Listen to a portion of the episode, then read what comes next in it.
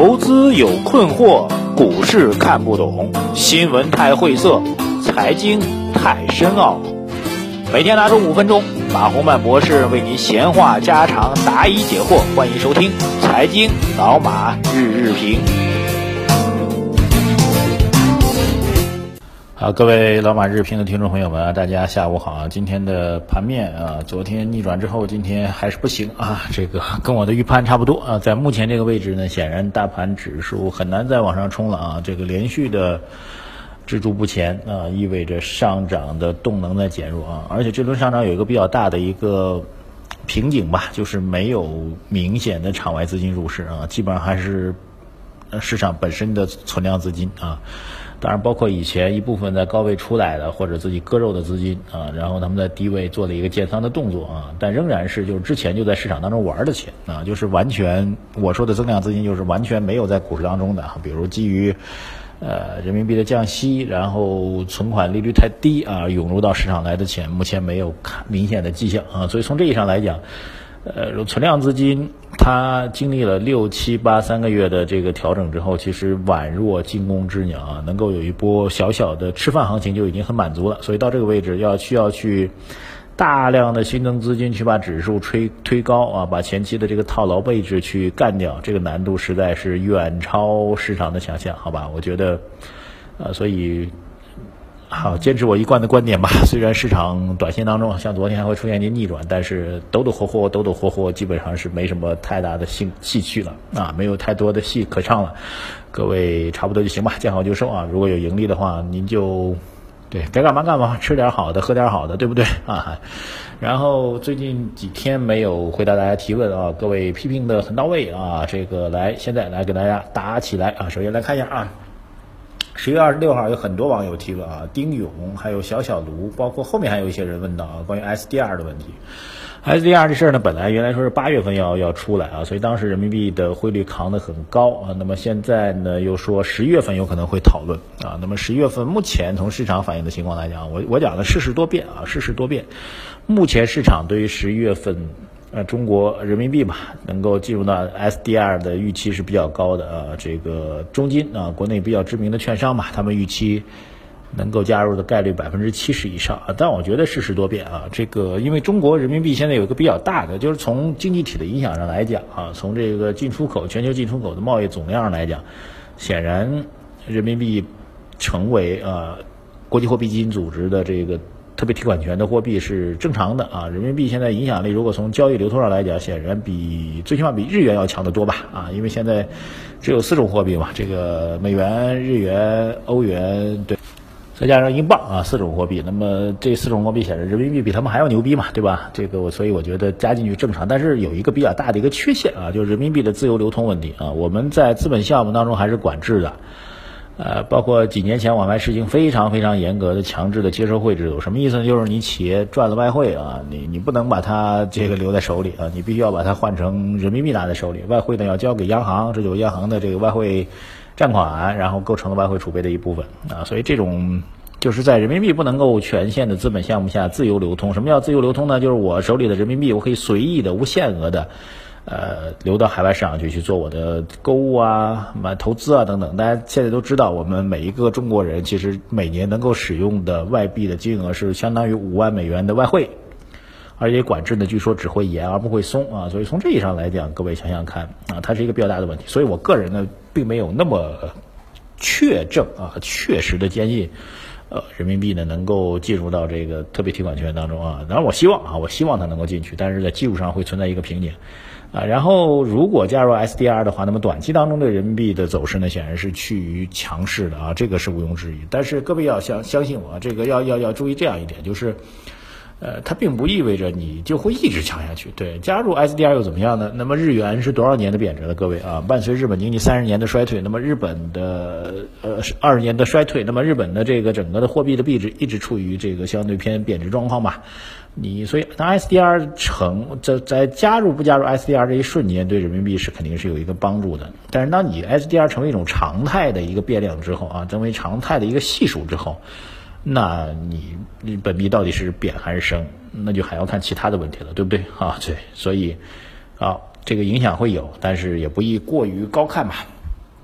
下一个问题我觉得问的很专业啊，这叫做惭愧凡夫。他说：“请问马博士，其随着中国进入到中高收入行列，那么利率趋向于零，人民币真正的国际化啊，个人投资应该采取什么样的转变啊？首先，人民币真正的国际化现在没有实现啊，还没有实现，是我们努力的方向啊。人们人中国进入到中高收入行列，利率趋向于零，这是一个非常典型的，就是当年日本所采取的一个这个状况啊。这种状况呢，在财富上啊，就是。我我熟悉我节目的人，特别是在回答问题的时候，我经常会提这样的概念，叫做中等收入陷阱，对吧？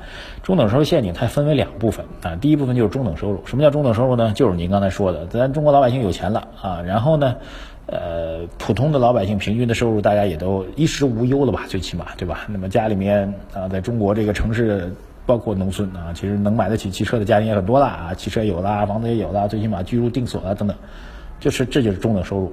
啊，陷阱就来了啊！就是所有的经济体，就是您描述这种状况。您所描述的这个状况提给我的问题，恰恰就是当中等收入出现之后，我们有没有可能会出现陷阱的问题？OK，它会形成一种比较装、比较比较复杂的一种状况。这种状况大体逻辑是这样的啊，当然各个经济体会有差别，但大体逻辑是这样的。就是当你的经济增长到一定速度之后，啊，总量啊，总量增长到一定的规模之后，你的增长速度就不可能上去了。比如中国从两位数现在确实的掉到了百分之七，将来可能会百分之六点五或者更低，对吧？增速必然下调。在这种情况下，在微观上啊，这刚讲的是宏观，在微观上。